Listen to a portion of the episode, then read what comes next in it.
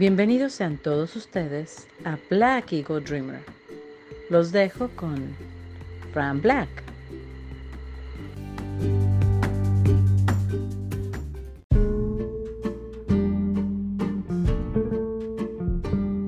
¿Qué tal? Buenos días, buenas tardes y buenas noches.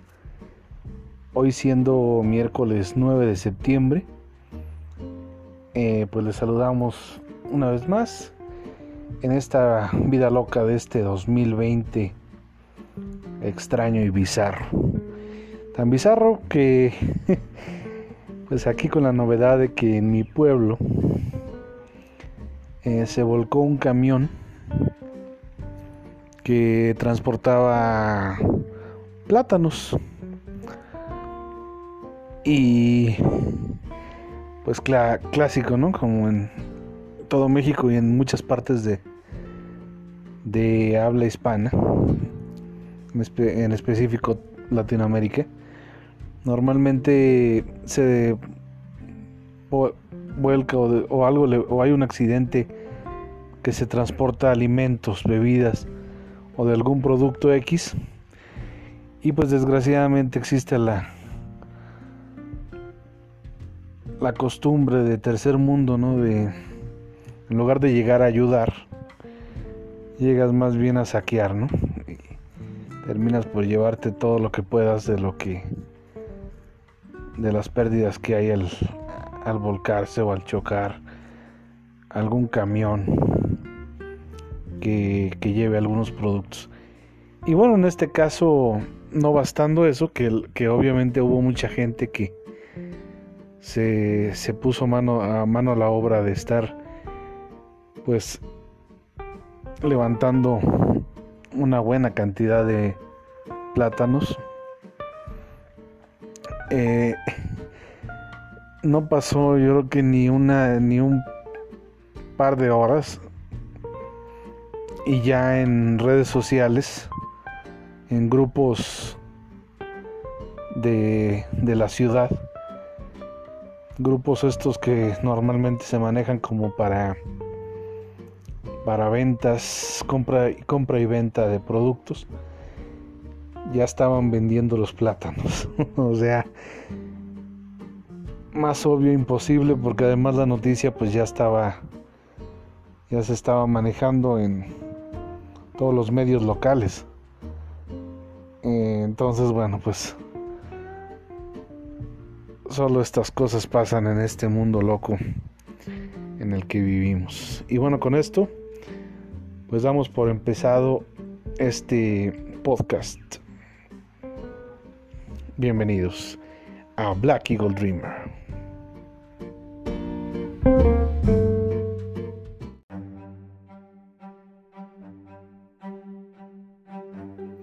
Seguramente por ahí han escuchado al escritor Richard Mason por otras tantas novelas que ha escrito. Y, quizá no tanto por este cuento o novela ligera porque es muy corto. Aunque este libro ha creado pues muchas versiones u homenajes como lo quieran llamar. Se llama The Duel The Duel, podríamos traducirlo como el duelo. Mm, obviamente se, se, ha manejado en diferentes maneras ya a la hora de traducirlo, pero el nombre oficial es eso, The Duel, o sea, el duelo. Eh, que pues va más que nada sobre un hombre que porque la trama empieza desde, desde el inicio, o sea, digamos que más bien la el punto clave o la parte tensa de la historia desde el inicio se lleva a cabo, digo, porque obviamente la trama empieza desde el inicio, pues todo es una trama.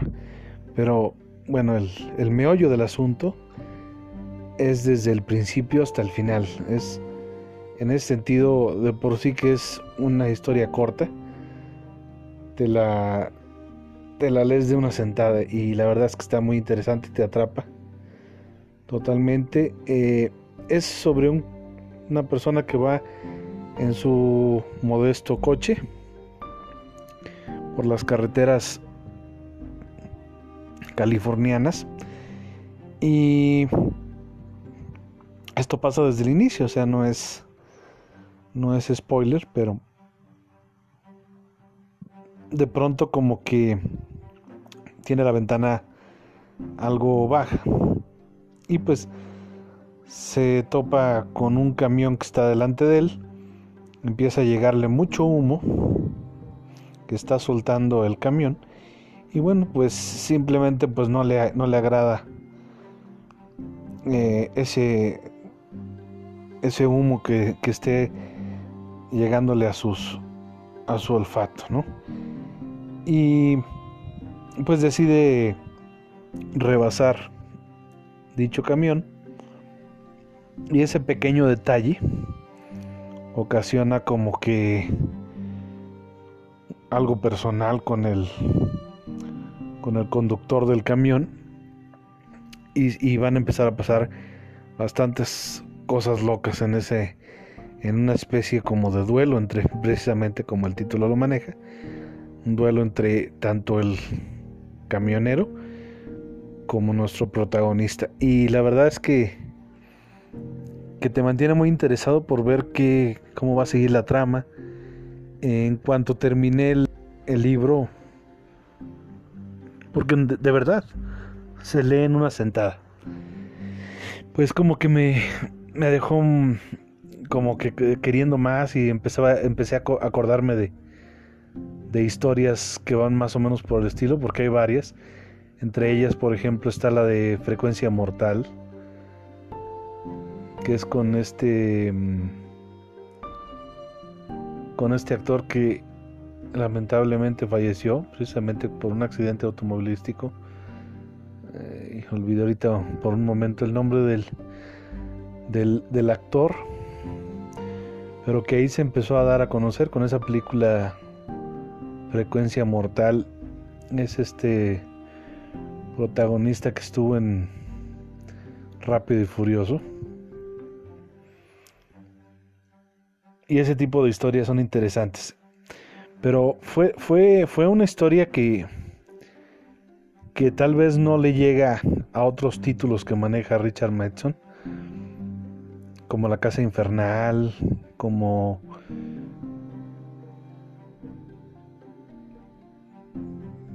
Ay, se me olvida el nombre de esta otra película, ando hoy muy, muy olvidadizo. Caray. Esta película de Vincent Price que que está solo este cuate ya en, en, el mundo, pero hay unos seres extraños, como especie de zombies, pero en realidad se supone que son vampiros. Eh, que de hecho hay una versión con Charleston Heston también, eh, El último hombre en la tierra, y después vino otra versión más con Will Smith y que la de Will Smith sí lleva el nombre del libro, la película, solo que eh, olvidé el nombre, pero va por ahí relacionado con lo del último hombre. Pero bueno, el, el, el, punto es que es una infinidad de, de, títulos los que, los que uno puede observar de Richard Mason y, y pues esta, esta historia eh, del duelo ahora que pues he estado pues ya que me leí la historia y que estuve investigando resulta que, que no, sí tiene muchos seguidores, muchos incluso bueno, para empezar la película la, la dirigió Steven Spielberg. En los 70 eran de sus inicios, digamos, de este director, todavía no era lo famoso que, que pues hoy en día es. Y hace una dirección bastante buena, una, una fotografía bastante interesante y sí te mantiene muy, muy, muy tenso todo el tiempo y los diálogos que se manejan, que pues obviamente se fueron fueron escritos por el mismo Richard Mason, que es creo que lo más ideal cuando inmiscuyes una historia de, de un escritor con vida, o sea que todavía está presente y pues que mejor que sea él mismo quien lo quien lo escriba. Eh, pero bueno, eh, gracias a la fama que se logró con esta película que fue llevado directamente a la televisión, la pantalla chica, por la ABC.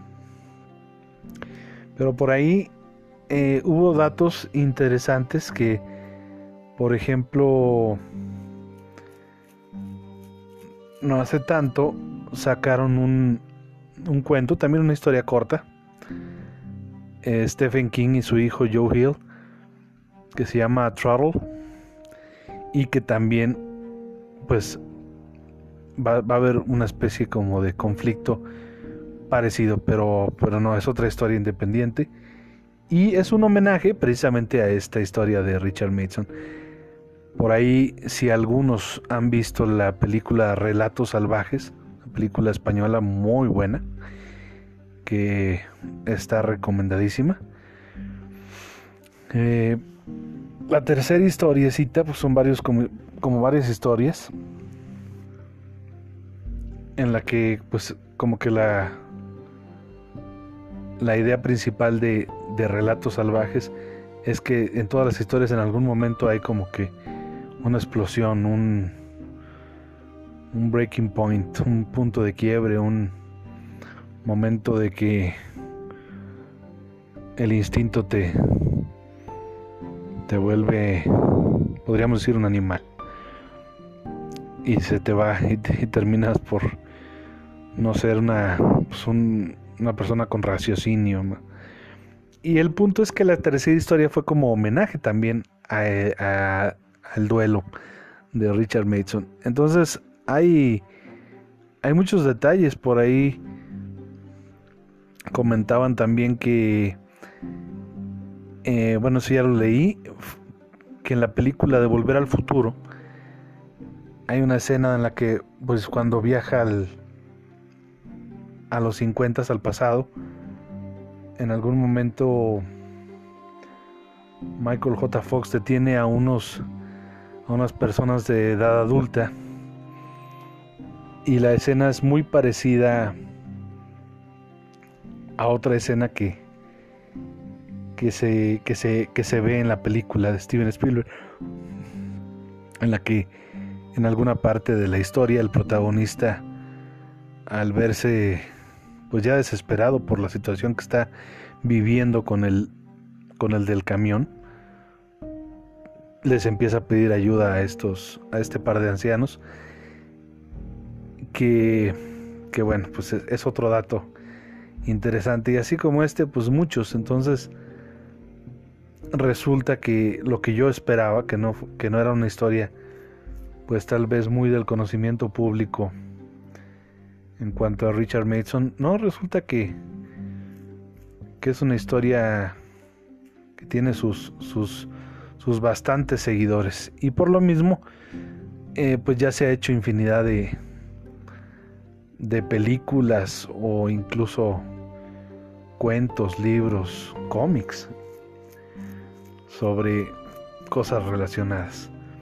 Entonces, pues ahí se las recomiendo, tanto el, tanto el libro, que ya hoy en día lo encuentras incluso en recopilaciones con otros cuentos, o, precisamente está también, lo pueden encontrar eh, como un solo libro en el que viene El duelo de Richard Mason y Throttle de, de Joe Hill con Stephen King. Y pues digo, también son pocas hojas eh, el, el, libro o la historia de, de Joe Hill. Entonces, pues no estaría nada mal si por ahí se pueden conseguir ese en ese formato. De hecho, así los estoy leyendo yo. Ahorita estoy leyendo precisamente de Throttle y pues ya les estaré hablando de de este libro de los de, de los de los grandes Stephen King y Joe Hill. Pero bueno, pues se los recomiendo tanto el libro como la película. muy, muy buenas. Digo, ahí se, ahí se ve el sello de Steven Spielberg. Y, y pues Richard Mason, que de plano es brutal. Eh, una persona que, que, sabe lo que, lo que hace y sabe cómo manejar guiones, incluso porque pues también se ha dedicado a cuestiones fílmicas. Y pues ahí está. Eh, y ya que estamos centrados ahorita con, con esto del cine, pues los dejo con la recomendación de Angélica en su ciclo de cine mexicano. En esta ocasión entregando, entregándonos una, una segunda recomendación de un gran, gran clásico. Interpretado por el mismísimo Ignacio López Tarso. Pero bueno, los dejo con ella.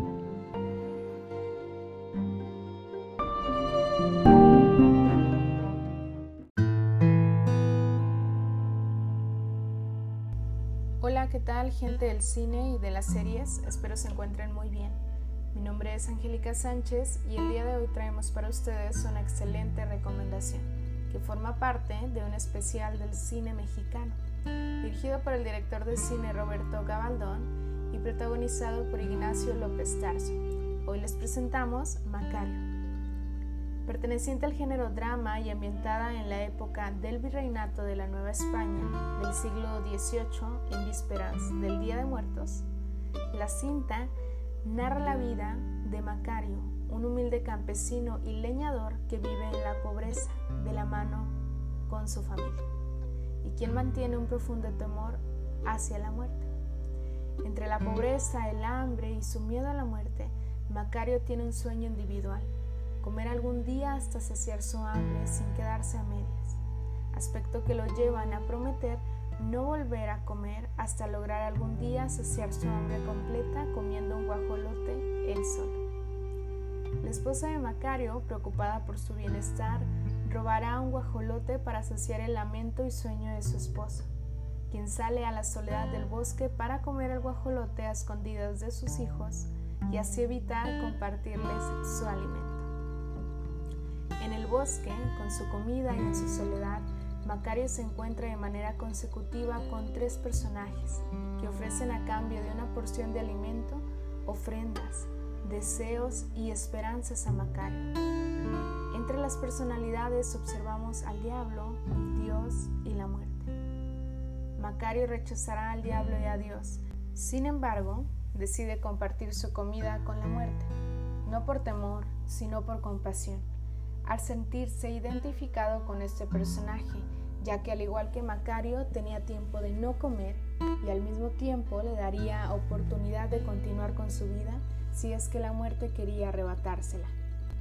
Como muestra de agradecimiento, la muerte le otorga a Macario su amistad y le regala agua con propiedades curativas, las cuales serán de gran importancia ya que le permitirán sanar a las personas convirtiéndose así en una especie de ayudante de la muerte para sanar a los enfermos. Este regalo otorgado por la muerte le traerá fama y fortuna a Macario sin embargo, su vida cambiará de manera positiva al ser reconocido como el curandero del pueblo. Entre el éxito, el reconocimiento, las ganancias y una mejor vida para su familia, Macario es apresado por las autoridades eclesiásticas y es juzgado por brujería y adivinación, siendo condenado al tormento y la hoguera. El perdón de Macario se establecerá siempre y cuando cumpla con la manda de curar la vida del hijo del virrey, aspecto que pondrá en tela de juicio la propia vida de Macario, su relación con la muerte y la aceptación de sus acciones. El diablo y Dios le reclamarán a Macario su decisión al no haber compartido su comida con ellos, aspecto que lo llevó a estar en la situación en la que se encuentra. La muerte, por su parte, le reclama y recuerda a Macario que él comerció con algo muy sagrado, que es la vida. Sin lugar a dudas, Macario es una cinta que plantea una narrativa escrita y visual espectacular, que nos permite compartir la esencia misma del tormento, en la vida que se vive en las carencias de la pobreza, la hambruna y las enfermedades. Plantea una narrativa que nos permite entablar una relación con su personaje principal, Macario, quien a través de sus vivencias y decisiones construye y destruye su vida y la de su familia. Macario es una cinta que reconoce y transmite nuestro sentido de identidad por medio de las tradiciones, como lo es con el Día de Muertos, con nuestra historia al difundir la sociedad, las ideologías y vida cotidiana de una época, así como también nos permite reconocer las problemáticas sociales a las que se enfrenta la sociedad inclusive hoy en día. No olvidemos que Macario de Roberto Gabaldón se encuentra en la posición número 4 de las 100 mejores películas del cine mexicano. Asimismo, sustenta el título de ser la primera película del cine mexicano en obtener una nominación a Mejor Película Extranjera en los premios Oscar del año 1960. Asimismo, por parte del Festival de Cannes, obtuvo el premio a la Mejor Fotografía para Gabriel Figueroa. Para cerrar la recomendación del día de hoy, les comparto una cita de la película de Macario que nos permite reconocer nuestra relación con la muerte. Hay que tener más consideraciones con los muertos, porque pasamos más tiempo muertos que vivos. En esta vida todos nacemos para morirnos. ¿Y qué ganamos aquí? Cuando nacemos, ya traemos nuestra muerte escondida en el hígado, o en el estómago, o en el corazón que algún día va a pararse. También puede estar fuera, sentada en algún árbol, que todavía no crece, pero que te va a caer encima cuando seas viejo. Macario, una recomendación más que no se pueden perder. Nos vemos en la próxima.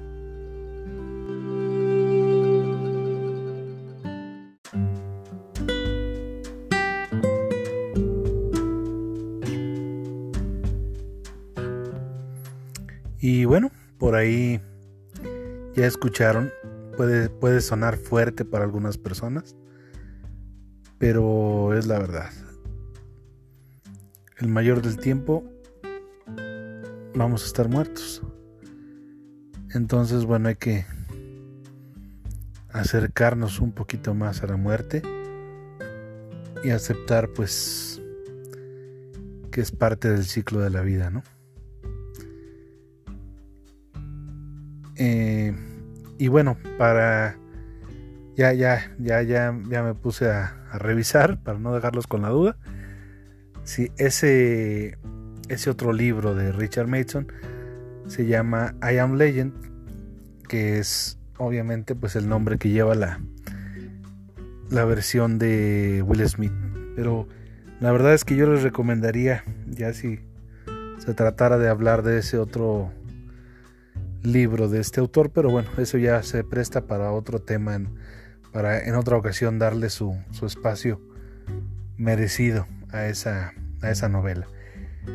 Pero las versiones de, de Vincent Price y la de Charleston Heston son muy muy buenas también. De hecho, las tres películas las disfruto mucho cuando cuando me ha tocado verlas, porque no soy una persona que repite mucho, que le gusta mucho estar viendo de nuevo películas, salvo alguna que otra. Pero, pero bueno, ahí está. Se llama I Am Legend. Y eh, el actor que sale en Frecuencia Mortal, que obviamente pues ya está en la memoria de, eh, en la memoria, en la cabeza de muchas personas. Sí, sí es Paul Walker. Sí, se llama Paul Walker. Normalmente se me olvida su nombre. No sé por qué. Pero. Pero sí es el mismísimo Paul Walker. Que pues la mayoría de las personas lo, lo recuerdan. Por esta saga. Que al menos en lo personal no. No, no, no soy muy fan de, de, de ella. Rápidos y Furiosos. Pero... Pero pues que ha tenido mucho éxito. Algo, algo que por cierto me llama la atención de, de esta historia de Joyride, que después ya hicieron como que otras eh, partes, parte 2, parte 3, no sé si incluso ya hay 4 o algo por el estilo. Pero la que deben de ver es esta donde sale Paul Walker y, y Steve Zahn. Y por ahí también los acompaña como coestelar Lily Sobieski. Qué cosa chistosa, digo, por, por Paul Walker, pues uno sabe su destino que lamentablemente pues falleció.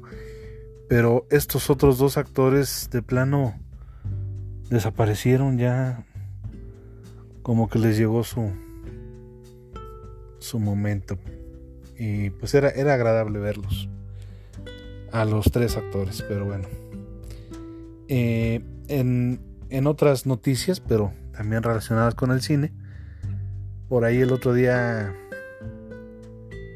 estaba viendo de los nuevos estrenos de Netflix por ahí estaba una, una historia que se llama Freaks. No sé por qué yo inconscientemente pensaba que, que, era, que era española. Pero nada que ver. Cuando la empecé a ver, pues obviamente eh, el idioma no era castellano. Eh, es una película alemana, Freaks. Y bueno, pues con este boom que yo a la verdad pensaba que, no iba a durar. Este amor tan exagerado de pronto, tan abarrotado ya por el por todo esto de los superhéroes, eh, termina por ser cansino en muchas ocasiones. O al menos de que ocupa uno un respiro, de que no, no sea tanto bombardeo sobre superhéroes. Y no me quejo, disfruto al menos varias películas relacionadas con esto. Soy un fiel seguidor también de los cómics.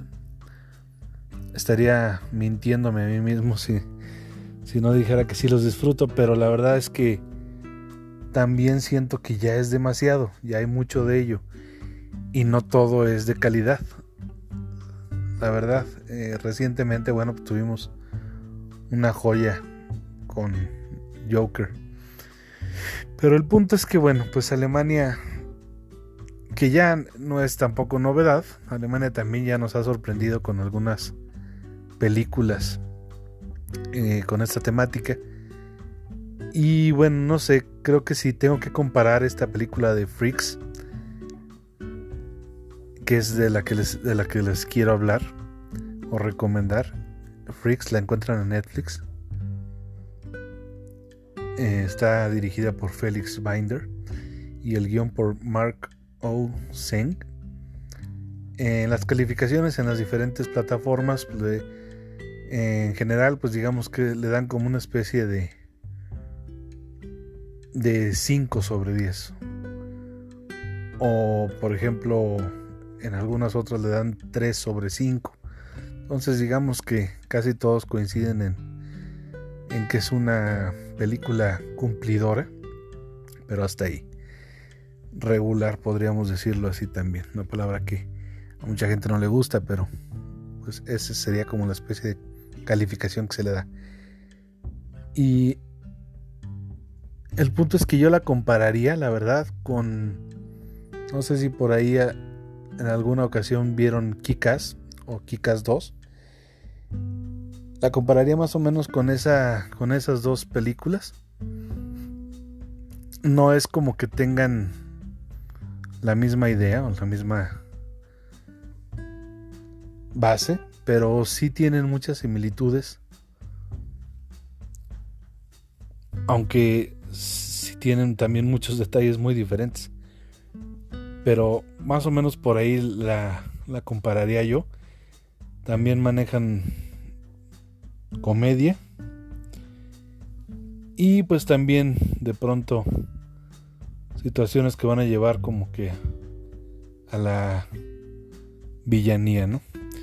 Pero bueno, esto va sobre una una mujer de familia en la que tiene un trabajo de mierda, podríamos decirlo así.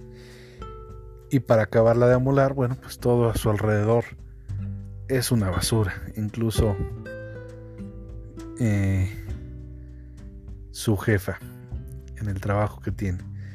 Y pues todo eso pues se vuelve como una especie de monotonía nefasta a su vida. Hasta que de pronto una especie como de vagabundo eh, se empieza a topar con ella, diciéndole infinidad de cosas extrañas que al menos en su momento la alteran o la sacan de onda, pero haciéndole entender que, que ella es parte de, de ellos, como lo dice la misma, el mismo título, Freaks, eh, You're one of us, eres, eres, eres uno de nosotros, eh, pues más que nada para que no se deje manipular por una especie de de sociedad de de industria que que está intentando detenerlos para que no no muestren al mundo lo que en realidad son, que son pues gente con poderes. ¿Y cómo los controlan? Bueno, inventándoles que tienen algunas enfermedades se tienen que estar tratando y medicando. Pero bueno, de ahí en adelante, eh, pues ya no les platico más. Es más o menos por ahí la idea de la historia. Ella empieza a descubrir sus poderes que tiene y después ya, ya viene más, más, más historia. Y pues la verdad, es interesante de pronto como que ver algo nuevo. Y nuevo me refiero a cine de otros países, ya los tenemos más a la mano que antes que uno tenía que estar buscando por internet en diferentes páginas eh, y pues viéndolas de manera ilegal, podríamos decirlo así. Porque pues muchas producciones no había forma de verlas acá en, al menos aquí en, en México, pero me imagino que en todos lados pasa lo mismo que producciones de otros países pues no, lamentablemente no llegan. Y uno tiene que recurrir a eso, pero pues ahora con, con la llegada de plataformas como Netflix, como Amazon Prime, como probablemente Disney Plus, Hulu, etcétera, etcétera, eh, pues ya no es tan complicado. Y pues mejor aún, ya de manera legal. Eh, pero pues básicamente a lo, mi punto es que, que es interesante de pronto como que algo más fresco que no sea de Hollywood, aunque en realidad pues termina cayendo en muchos clichés y, y, y detalles que pues ya hemos visto precisamente en muchas producciones de Estados Unidos o incluso de otros países. Entonces, bueno, pues esta historia de Freaks no es nada nuevo, no te va no te va a sorprender, no hay no hay novedad. Hay un trasfondo en la historia que pues espero que ustedes lo lo perciban o lo descubran ya que la, la vean. Pero pues están utilizando una especie como de metáfora que ya también se está utilizando mucho en estos tiempos. Pero pues fuera de ahí es una película pues que, que raya en eso, en entretener y nada más. No hay, no hay mucho que agregar, solo que pues es bueno darle una oportunidad en el momento en que, que no sepan qué ver o que no tengan algo así muy claro, pues esa es una opción. Y bueno, pues para darle un giro, yéndonos con la literatura, pues qué mejor que, que Betty con su sección para ello. Y además que viene con un clásico, un super clásico que nos va a caer súper bien en esta, en esta época del año. Entonces, bueno, pues los dejo con, con Betty y, y me despido. No sin antes recordarles que cualquier cosa, cualquier detalle, cualquier cosa que nos quieran pues preguntar o y no nomás a mí, sino también a los colaboradores, todos los que somos parte de este de este proyecto, cualquier mensaje, cualquier pregunta, cualquier eh, idea, lo, nos lo pueden hacer saber, ya sea Black Eagle Dreamer en Facebook, en Instagram como Black Eagle-Dreamer o en Twitter como Black Eagle Dream. Y bueno, espero que, que tengan un excelente día. Yo soy Frank Black y esto es Black Eagle Dreamer. Nos vemos en la próxima.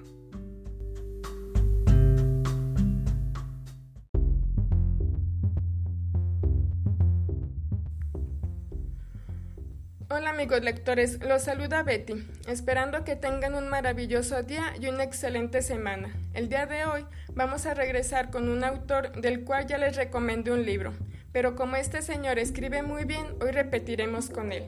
Anteriormente les recomendé el libro del sabueso de los Baskerville, pues el día de hoy les voy a recomendar El signo de los cuatro, por Arthur Conan Doyle, escrito en 1890. Este libro también pertenece a la historia de Sherlock Holmes y Watson.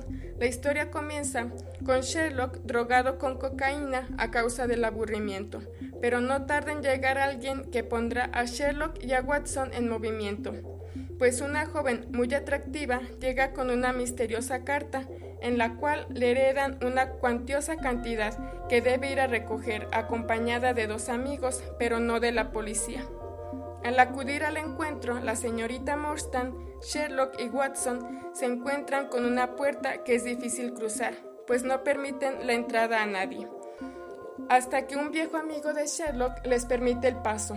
En el lugar se encuentran un cadáver en un cuarto cerrado por dentro, lo cual les supone el primer acertijo de la noche. ¿Quién y cómo lo mataron? Posteriormente se encuentran el signo de los cuatro, que en este momento no saben a qué se refiere. Posteriormente, hablando con el hermano gemelo del difunto, les habla de un tesoro que fue encontrado y es la razón del asesinato del hermano. Las cosas se enredan, culpan al servicio de la casa hasta que Sherlock comienza las pesquisas y da con el responsable, y este le cuenta todo acerca del tesoro de Agra. A grandes rasgos es de lo que se trata el signo de los cuatro. En orden cronológico se debe de leer después de estudio en escarlata, pero al no tener continuidad se puede leer independientemente. Como ya había mencionado en un audio anterior, Arthur Conan Doyle crea unas historias que enganchan inmediatamente, porque desea saber quién es el culpable, y como Sherlock siempre tiene curiosidad, y debe saber por qué se hicieron las cosas, les pregunta y de esta forma conocemos la otra cara de la moneda. De este libro hay un capítulo de la serie Sherlock, pero al igual que con el sabueso de los Baskerville no tiene mucho que ver, pero igualmente es muy recomendable la serie. Espero que esta recomendación haya sido de su agrado y que la sumen a su lista de libros por leer. Sin más por el momento, adiós y pasen la salvo.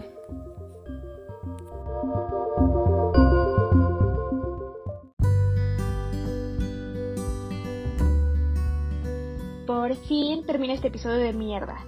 Ya pueden pasar por su emparedado de maní. Nos escuchamos en el próximo.